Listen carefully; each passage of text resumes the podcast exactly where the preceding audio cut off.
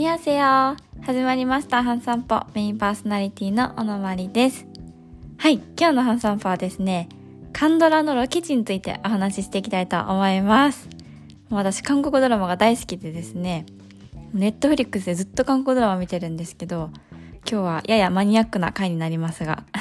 ソウルの旅行行った時に訪れやすいカンドラのロケ地をちょっとピックアップしてみたので5つのドラマのロケ地をお話ししていきたいと思いますはい。ではまず一つ目がですね、ヴィンセンツォっていうドラマです。これ、孫淳義さん、太陽の末裔とかで主演を務めてた孫淳義さんが、ヴィンセントでも主演を務めてるんですけど、そのヴィンセントのロケ地として使われたのが、まず1個目が DDP プラザです。これはナイトショッピングとかで有名なトンデムのエリアにあるデザインプラザで、多分ここ1回は絶対旅行に、あの、ソウル旅行に行った訪れるんじゃないかなレベルで有名なプラザです。ここは、確か最終回の二人のキスシーンでも使われた場所で、あと他の回でも出てきてたのかなそう、出てきた時に、あ、TDP プラザだって思わず言ってしまいました。はい。で、ヴィンセントのロケ地の二つ目が、ヌリンマール醸造所です。ここは私よくマッコリを飲みに行ってた場所なんですけど、これが、あの、ヴィンセンツォとハンソが二人で、ん、お酒を飲むシーンで使われた場所です。多分使われたのは、ヴィンセン、あ、ヴィンセントじゃない。えっと、ヌリンマウルのカンナム店だと思います。私カンナム店に行ったので、もうあれ、あの写真見た時間違いないと思って思った場所です。はい。ヌリンマール観南店ですね。ここマッコリがめっちゃ美味しいので、普通にはなんかロケ地としてじゃなくて、観光として訪れてみるのもいいと思います。おすすめです。はい。で、3つ目が、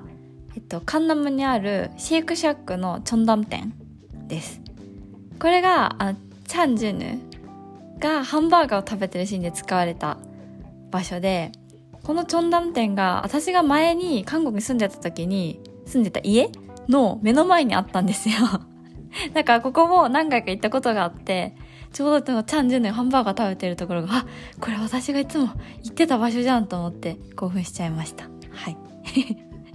シェイクシャックはね、なんか日本でも食べれるからそんな観光で行くとかじゃないと思うんですけど、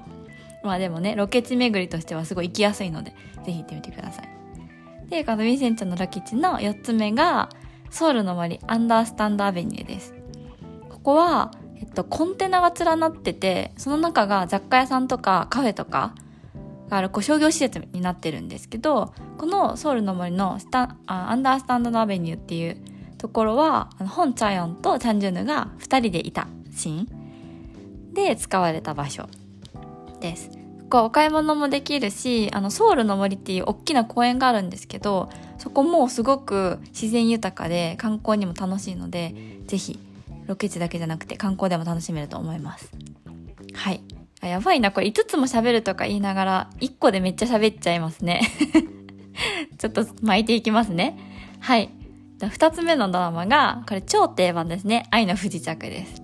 愛の不時着見たことない人いないんじゃないかレベルでめっちゃ有名ですよね。はい。愛の不時着の、まず1つ目が、ウルフ、ウルフギャングステーキハウスチョンダム店です。これが、えっと、1話のセリーが芸能人の彼氏と密会してたっていう場所として使われたのが、このウルフギャングステーキハウスのチョンダム店。で、あのー、チャン・ギョンホさんがカメオ出演した回ですね、確か。これは、えっと、アックジョンのロデオ駅にあるので、ここもすごく行きやすい場所です。まあ、パッと見普通のあのステーキハウスなんですけど、あの、ロケ地としてもすごいあロケ地ロケ地巡りとしては行きやすい場所になりますね。はい。で2つ目がえっと井出駅にある、えっと、BBQ チキンです。これなんか井出ってすごいあの安い洋服屋さんが多くてえっとあの女子大もあるから学生街なんですけどその井出にある BBQ チキンが愛の富士作であの北朝鮮からやってきた4人がみんながなんかチキン食べてるのを外から羨ましそうに見てるっていうシーンで使われたのがこの BBQ チキンです。多分これ BBQ がスポンサーだったんでしょうね。めっちゃこの愛の不時着 BBQ 出てきますよね。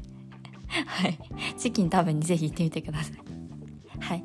でですね、3つ目が、これが東和デジタルメディアセンターっていう場所。で、これは、えっと、セリズチョイス、セリの持ってる会社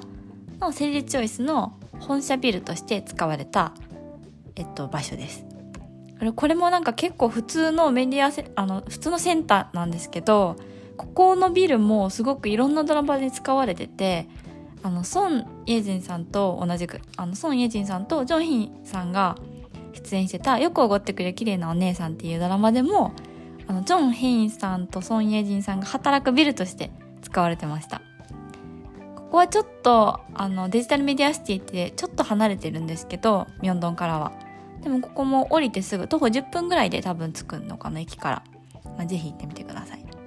はい。で、3つ目のドラマが、イテウォンクラスです。もうこれはロケ地って言ってもそう、イテウォンクラスっていう名前の通り、イテウォンなんですけど、まず、一つ目がイテウォンの世界グルメ文化通りですね。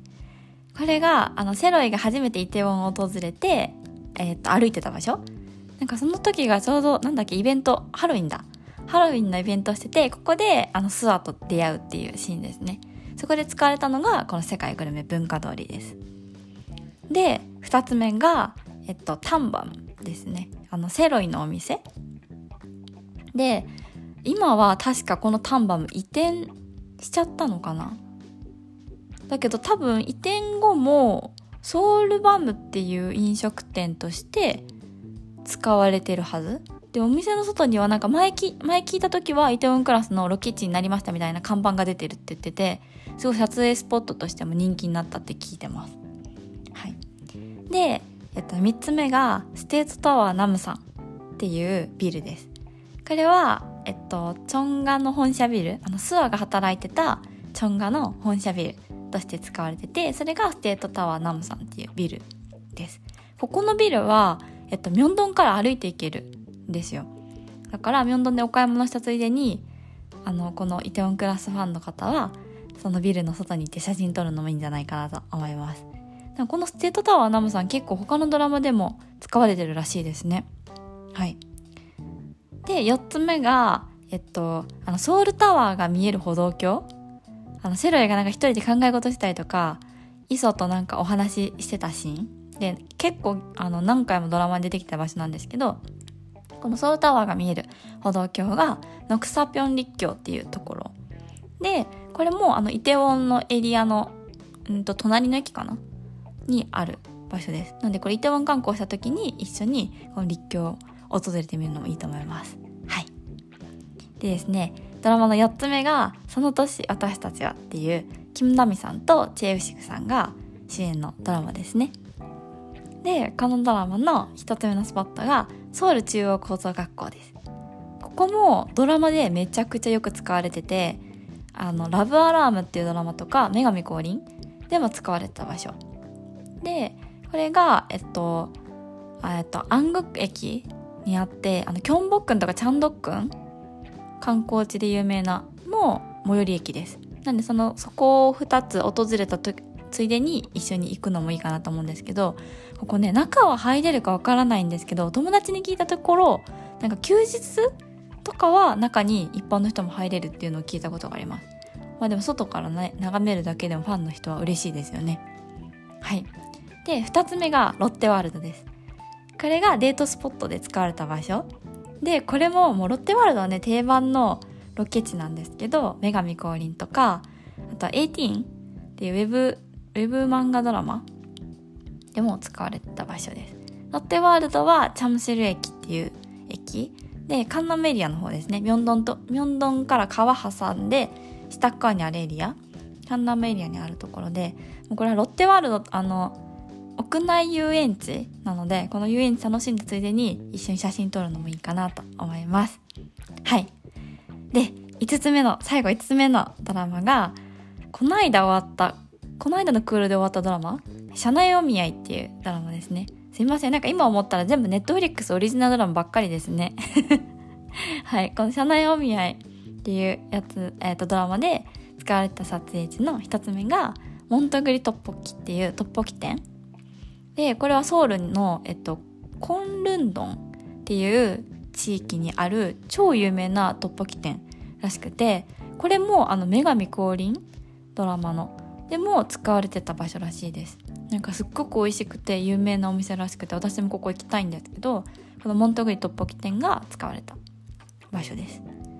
で2つ目がインチョン自由公園です。これは最終回で2人が、えっと、歩いてるシーンで使われた公園。でこれインチョン自由公園っていうあの名前の通りえっとインチョン空港あるじゃないですか。あの最寄り駅のインチョンです。ですね。はい。で3つ目がテムとハリが一緒に行った映画館がコーエックスモールのメガボックスです。このコーエックスモールはえっとねここもすっごく巨大な商業施設でその映画館もあるしファッションビルもあるしあとピョルマダン図書館っていうあの本棚が天井まで本が天井まで並んでいるあの観光スポットとしてもすごい SNS 映えする有名な場所なんですけどこのコーエックスモールの中に入ってるメガボックスがテムとハリが行った映画館としてロケ地として使われました。はい。ちょっと駆け足になってお話ししてきましたがこの5つのドラマの今日お話ししたロケ地は、えっと、ソウルの旅行行った時にかなり訪れやすい場所にあるのでドラマのファンの方はぜひ今日お話しお話ししたスポットに行ってみてください。はい。では今日のラジオはここまでです 그럼 여러분들 다음 만날 때까지 건강히 계세요. 안녕!